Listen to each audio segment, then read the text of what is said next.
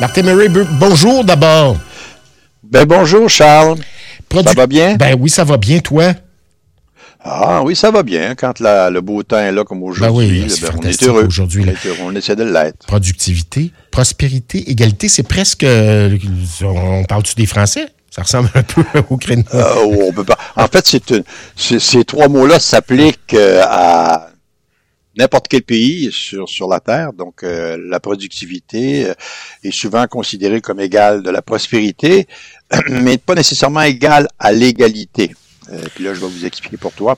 Le mot productivité, ça veut dire quoi pour toi? le, mot productivité, c'est ben on est en mesure de produire, on s'éloigne de l'artisanat, ça c'est bien sûr, on est en mesure de produire beaucoup, beaucoup de choses très rapidement et de façon euh, pas très dispendieuse. Ben, en fait, c'est un peu ça, c'est-à-dire que la notion de productivité réfère à la quantité de ressources qu'on utilise pour produire un bien ou un service. Donc, c'est sûr, quand la productivité augmente, c'est euh, de deux choses l'une, où on accroît la, ce qu'on appelle l'output, donc le service ou le bien, mm-hmm. ou au contraire, on diminue les intrants, donc les ressources utilisées pour produire cet extrait-là. Et euh, ce qu'on perçoit, on l'a vu au cours des, derniers mois, là, je fais référence à un rapport qui a été produit, qui a été rendu public au mois de mars, qui est produit chaque année par le Centre pour la productivité et la prospérité de, des HEC. Et puis, je sais que notre premier ministre, M. Legault, est un est très friand de cette notion-là parce que lui, il, a comme objectif de rattraper l'Ontario. Donc, il veut absolument que le Québec soit aussi productif que l'Ontario et que le, éventuellement le Québec soit à la tête peut-être des pays en cette matière. La productivité, effectivement, c'est quelque chose qu'on doit poursuivre, qu'on doit euh, continuer euh, éventuellement de cultiver, euh, parce que c'est l'élément sur lequel on base la richesse d'une société. Mais richesse d'une société ne veut pas dire égalité. Pourquoi? Parce que c'est le fameux principe de la percolation. Autrement dit, vous pouvez, puis je vais vous donner un exemple un peu absurde, prenons le baril du pétrole, par exemple. Le baril du pétrole, aujourd'hui, est à 50 dollars, demain, il passe à 100 dollars, sans ajout de ressources, tout simplement parce que la concurrence à l'échelle internationale, où la demande est plus forte que l'offre, et donc le prix augmente, et tout d'un coup, votre productivité par rapport à l'extraction de ce produit-là augmente de façon très importante. Mais vous n'avez eu aucun ajout de ressources, ce soit des ressources en termes de capital ou des ressources en termes humains. C'est simplement que le prix est devenu euh, prohibitif ou est devenu important euh, au niveau mondial parce que justement euh, les gens sont friands de ce produit-là. À l'inverse, on peut avoir des situations où un produit, prenons l'exemple du porc, dont je vais vous parler tout à l'heure. Donc, l'exemple du porc, où le porc, bon, on le produisait, il était très en demande, donc l'augmentation du prix fait en sorte qu'on en tire des bénéfices plus importants. Mais malheureusement, il y a une surproduction à l'échelle internationale, donc le prix se réduit. Et donc, à ce moment-là, si on prend cette mesure-là sans plus d'égards, on va se rendre compte que la productivité au niveau de l'industrie porcine a diminué. Donc, il faut faire attention parce que la productivité, oui, de façon générale, on est en mesure au niveau des sociétés euh, depuis, depuis, depuis, euh, depuis, je dirais, la révolution industrielle, où les gens sont sortis de l'agriculture de subsistance pour entrer dans une production de masse, euh, ben c'est sûr que euh, les, euh, on est en mesure avec une main d'œuvre mieux formée, mieux éduquée, mieux préparée, puis aussi des procédures, des processus qui sont ont été optimisés, de faire en sorte que l'on, avec une personne, ses heures de travail, on est en mesure de rendre davantage de services ou de produire davantage de, de, de, ressources. Donc, on est dans ce contexte-là. Mais cependant, ça ne veut pas dire que pas parce que vous produisez davantage de ressources, que vous euh, amenez davantage de, de, de, de richesse au niveau de votre collectivité-là, de votre collectivité, que ça a un impact sur la prospérité de chacune des personnes. Parce que prenons l'exemple d'une société qui est basée sur l'esclavage. Euh, ben là, vous allez avoir euh, les gens qui vont être euh, ni plus ni moins enchaînés à leur usine, qui vont travailler pour des, des cacahuètes, pour ne pas dire des pinottes, et qui, en bout de ligne, bon, ben, celui qui est propriétaire de l'usine ou l'entreprise va en tirer des bénéfices considérables, ce qui veut dire que la productivité va être très, très, très, très élevée, mais en bout de ligne, la société en souffre du fait d'une mauvaise répartition des richesses. Et donc, on en est là, et c'est pour ça que c'est important de regarder la productivité sous un angle beaucoup plus large. Qu'est-ce qui fait que la productivité par exemple, euh, varie d'un pays à un autre? Bon, mais ça peut être parce que euh, on a au niveau technologique, on a développé euh, au niveau technologique des, éléments qui nous font en sorte, on a mis, on a beaucoup investi au niveau technologique, qui fait en sorte que on a remplacé la main d'œuvre donc l'humain par des machines, des robots, comme ça se voit actuellement un peu partout à travers le monde. Pour le meilleur, pour le pire parfois aussi. Pour le pire, pour le pire, mais je vous dirais que dans l'ensemble, quand on regarde ça d'un point de vue plus large, euh, la, le fait qu'on qu'on est plus intensif en capital, ben ça a permis de libérer en tout cas l'être humain euh, de, de, tâches qui étaient fastidieuses, de tâches qui étaient aussi débilitantes. C'est pas toujours le cas, mais au moins ça a été des outils, ça a peut-être rendu aussi les milieux de travail moins dangereux. Euh, combien de personnes à une certaine époque dans les entreprises euh, travaillaient, ils laissaient une partie d'eux-mêmes euh, ce soit parce que au niveau de leur de leur santé ou encore carrément de leur membres, parce qu'on travaillait dans un contexte qui était extrêmement dangereux. Oui. je pense, je pense, au euh, temps moderne avec Charlie Chaplin, entre autres. oui, effectivement, c'est ce genre de choses-là. C'est pour ça que la poursuite même de la notion de productivité euh, n'est pas suffisante. C'est-à-dire que oui, c'est un élément important pour accroître la richesse, mais c'est pas suffisant pour assurer une prospérité qui est qui se répartit équitablement ou en tout cas de façon plus égalitaire. C'est pour ça que c'est important que au niveau de, de nos gouvernements, de nos, nos entités, qu'on s'assure qu'il y ait une redistribution équitable des fruits de la croissance. Et euh, on l'a vu avec euh, depuis le début des années 80 avec la la libéralisation au niveau euh, mondial, donc la mondialisation, la globalisation, pour utiliser un terme qui est plus qui est plus de, de, de niveau anglophone que, que, francophone. Donc, ce que ça a amené, bon, on, a vu une croissance phénoménale des multinationales, on a vu une croissance phénoménale des, des, des, des richesses de certains individus. On, on, peut penser à Moss, on peut penser aussi à, à Bill Gates ou à d'autres personnes qui en ont tiré, Facebook aussi en ont tiré des, des, des, des revenus considérables qui dépasse l'entendement, parce que dans certains cas, euh, ces personnes-là sont multimilliardaires, donc euh, le, ce qu'ils ont comme ressources équivaut à la, au PIB de plusieurs pays à travers le monde. Donc on est rendu, ça veut dire qu'il y a eu une captation qui a été faite par euh, certaines personnes de cette productivité-là, de cette croissance de la richesse au détriment de l'ensemble. Et ce que ça amène, ben, ça a des conséquences au niveau politique, donc des conséquences très importantes dans le sens qu'on le voit, euh, aux États-Unis, c'est un des éléments d'insatisfaction parce que vous avez une partie des Américains qui ont souffert de cette mondialisation-là, qui ont souffert de cette délocalisation-là. Ici au Québec, on a vu la, ville de Sorel, entre autres, avec euh, les chantiers maritimes, les industries lourdes, être euh, délocalisées.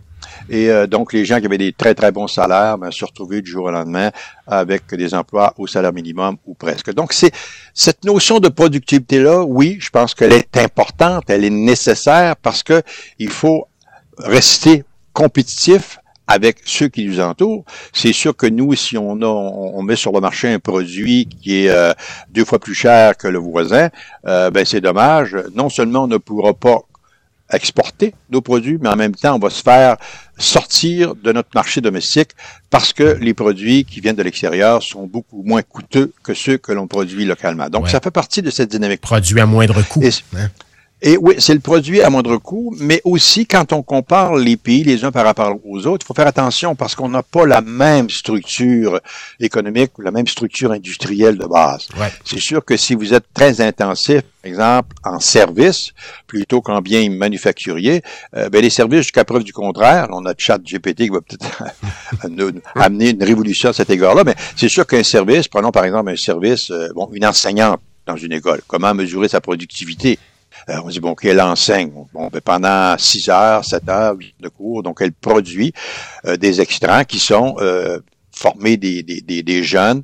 Et là, on, on peut c'est quoi la comparaison qu'on peut faire par rapport à, d'autres pays? C'est très, très difficile. Si vous misez beaucoup plus sur une entité qu'une autre, donc si votre économie est basée, encore une fois, sur une vision plus hédoniste plutôt qu'une vision qui est plus, euh, je dirais, terre à terre, donc une consommation bête et méchante, ben, c'est évident que votre, votre pays pourrait ne pas être aussi productif que le voisin, mais par ailleurs être beaucoup plus égalitaire et donc une prospérité mieux répartie.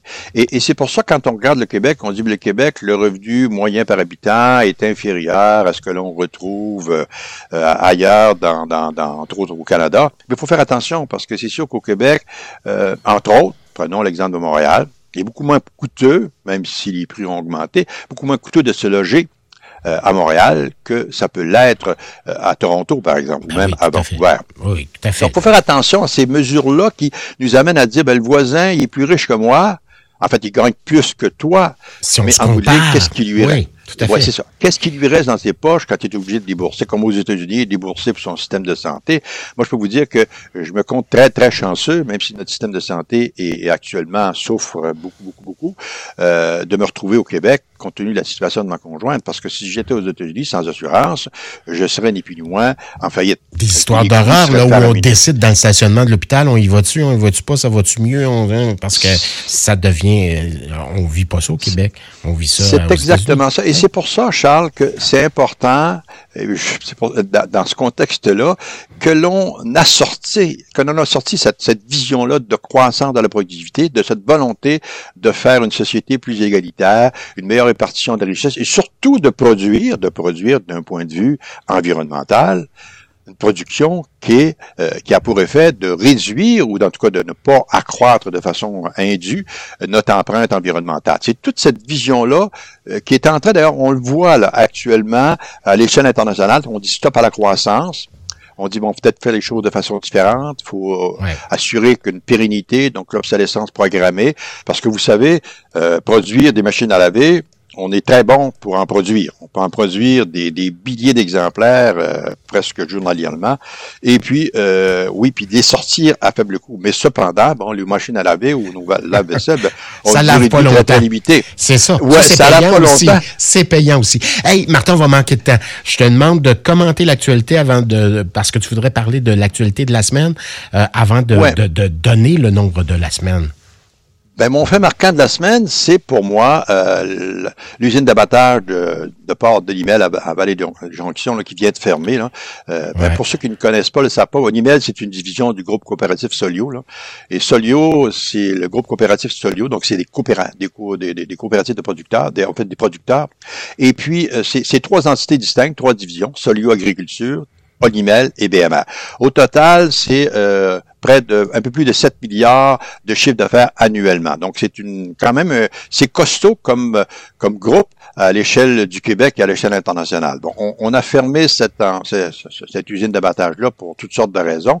Entre autres, bon, le marché du porc actuellement souffre comme j'en ai parlé au début de ma chronique par rapport à la productivité, c'est sûr que on a misé beaucoup, beaucoup, beaucoup au début, dans les années 90. On s'est dit, bon, OK, le Québec va devenir un champion dans la production du porc. On va exporter partout dans le monde, notamment en Chine, au Japon. Donc, on va même inonder, si possible, le marché américain. Avec, euh, à un moment donné, il y avait 9 millions de porcs Québec. Donc, on avait davantage de porcs que de population. Et là, aujourd'hui, ben, on se rend compte que peut-être que on est, on est fragile. Donc, certains marchés se sont fermés. Donc, il y a une, une rationalisation qui se fait. Ce qui est dommage par rapport à ça, c'est bien sûr une entité comme Valley Jonction qui euh, avait cette grosse entité-là, donc près de 1000 employés qui y travaillaient. C'est un drame, c'est un drame social. Donc, du jour au lendemain, cette l'entité ferme, ben, qu'est-ce, qu'est-ce qui arrive? Donc, c'est sûr que l'économie, on va avoir comme un collapse. De, l'économie va s'écraser pendant un certain temps. Donc, c'est, c'est dommage. Donc, des villes euh, ou des municipalités qui ne comptent que sur une entreprise Ouais. sur quelques entreprises pour leur, leur, leur, leur- économie à, à court, euh, moyen et long terme, c'est sûr que c'est, on, c'est, c'est très fragile. Oui, Mais j'aimerais aussi porter c'est- votre attention. C'est microscopique, mais on, on peut comparer avec l'Alberta qui, avec euh, le pétrole, est vraiment. à- Exactement, et- exactement. Dans seule économie, bon, évidemment, c'est plus gros que Vallée-Jonction, mais Vallée-Jonction repose sur Olimel en grande partie. Là. Et là, il y a un excellent texte que je vous invite à écrire pour ceux qui l'ont, qui l'ont le lire, ceux qui l'ont pas vu. C'est le texte de critique de Roméo Bouchard, qui est lui, le fondateur de l'Union paysanne, qui a, qui a été publié le 17 avril dernier, donc cette semaine, et qui est intitulé Onimel, symptômes de l'erreur porcine.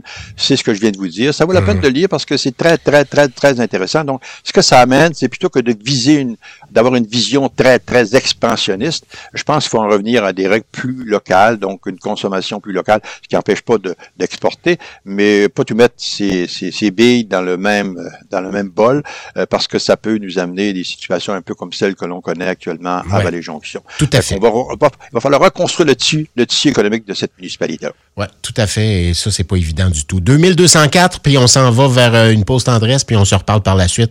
Euh, un indice pour ton chiffre de la semaine? Ben, c'est tout près, donc c'est une date. C'est une date. OK. C'est une date. C'est pas une année. Tu peux pas parler, tu peux pas en dire plus. OK. Faut, faut, mettre un trait d'union entre les deux. oh! 2204. OK, on va réfléchir là-dessus. À tantôt, euh, Martin. Martin Murray, 2204, je pense que j'ai trouvé le nombre de la semaine. Ah, mais, quand on met un trait d'union entre les deux chiffres, ça nous amène à quelque chose. Ben oui, ou presque en fait, parce que ça nous amène tout près, on est tout près, donc le 22 avril. donc, oui. on parle de samedi. Qu'est-ce qui se passe samedi? C'est le jour de la Terre.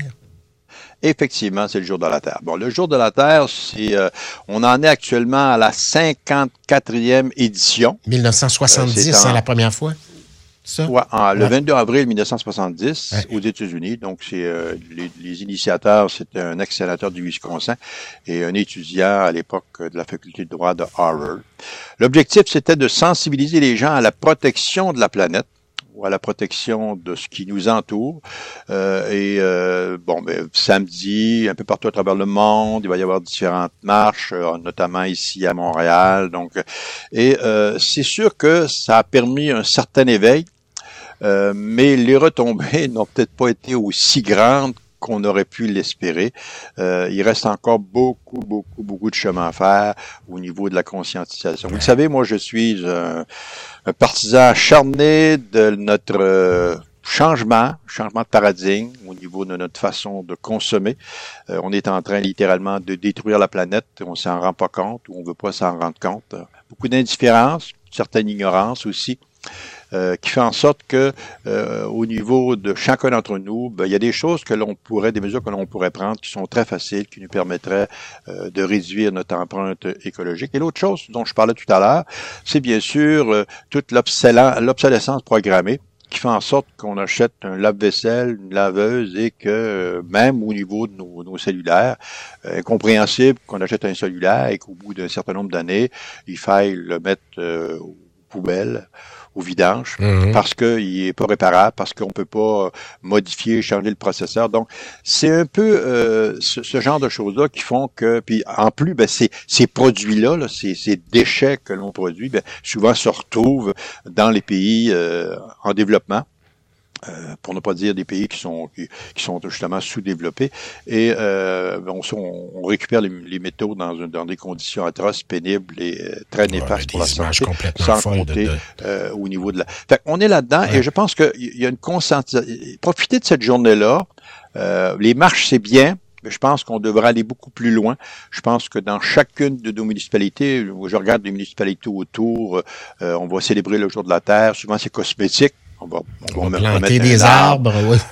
On va faire une petite conférence. On va donner des barils pour récupérer l'eau de pluie. Et on va mettre ça, exactement, ça aller plus loin, je pense aussi. Et les barils, eh entre vous puis entre vous, moi, c'est sûr que les arbres, que, les arbres que l'on donne, ben, il faut, faut, faut, savoir comment les planter, il faut savoir les entretenir. Et souvent, c'est des petits arbres euh, dont la, la, capacité de survie est limitée. Donc, euh, et même au niveau des barils de puits qui les utilisent, même si vous allez en chercher un, est-ce que vous l'utilisez, est-ce que vous vous en servez, est-ce que vous savez comment d'ailleurs vous en servir?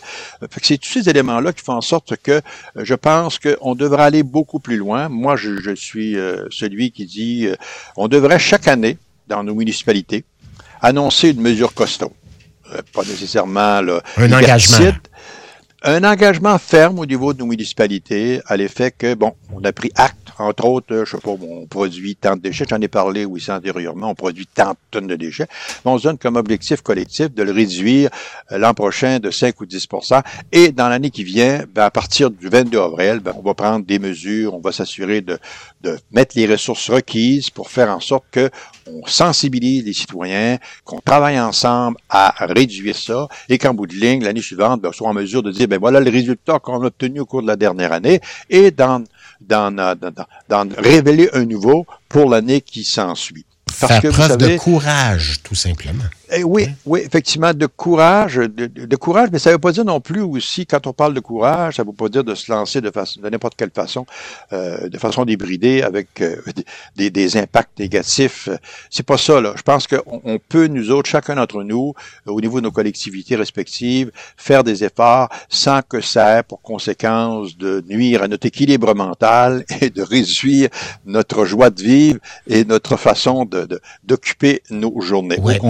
Qualité de vie puis notre espérance de vie pourrait être. Ça pourrait notre espérance de vie aussi, tu as bien raison. Donc, c'est un peu ça, c'est tout ça. Donc, moi, je trouve que oui, c'est bien c'est bien ce samedi de fêter, de festoyer. Ce qu'on a de, plus précieux, la terre. Mais faut, faut, faut aller beaucoup plus loin que ça. Donc, faut vraiment, on le voit, on a des objectifs qu'on n'atteindra pas. C'est bien beau de dire on veut réduire de 30% mais on n'en est pas là. Euh, fait que si on fait pas ce genre d'effort-là, et c'est pas une question d'argent. Vous voyez, quand cette semaine, encore une fois, pour avoir été maire, euh, je peux vous dire, donc, on a toujours le réflexe, c'est de dire, ah, mais il nous manque de l'argent. Faudra avoir 20 milliards, il faudra avoir 15 milliards, il faudra avoir 30 milliards. Et ce qui est le fun, souvent, c'est, ces chiffres-là émanent d'identités qu'eux autres sont partie prenante de ces dossiers-là. Fait que si vous injectez 20 milliards dans les infrastructures, ben c'est comme par hasard, l'entité qui a fait votre étude est aussi présente dans ce genre d'activité-là. Donc, il y a une espèce d'intérêt. Donc, elle n'est pas désintéressée finalement à ce que le gouvernement investisse des dizaines de milliards. Alors qu'au fond, souvent, les mesures les plus importantes euh, sont probablement les moins coûteuses. Euh, donc, euh, c'est un peu ça. Donc, ne pas attendre de miracle dans des investissements colossaux et, par contre, prendre des décisions courageuses. Puis, je vous, je, vous, je termine là-dessus. la décision au niveau de l'aéroport de Saint-Hubert est une décision qui, pour moi, ne fait pas de sens dans un contexte de lutte au changement climatique. Mais ça, vous le savez, ça prend un certain courage, ça prend une certaine vision, une certaine lecture de ce que doit être notre futur personnel et collectif. Voilà, sur ces bonnes paroles, ben, bonjour de la Terre et bonne journée à toi. Bon jeudi d'abord.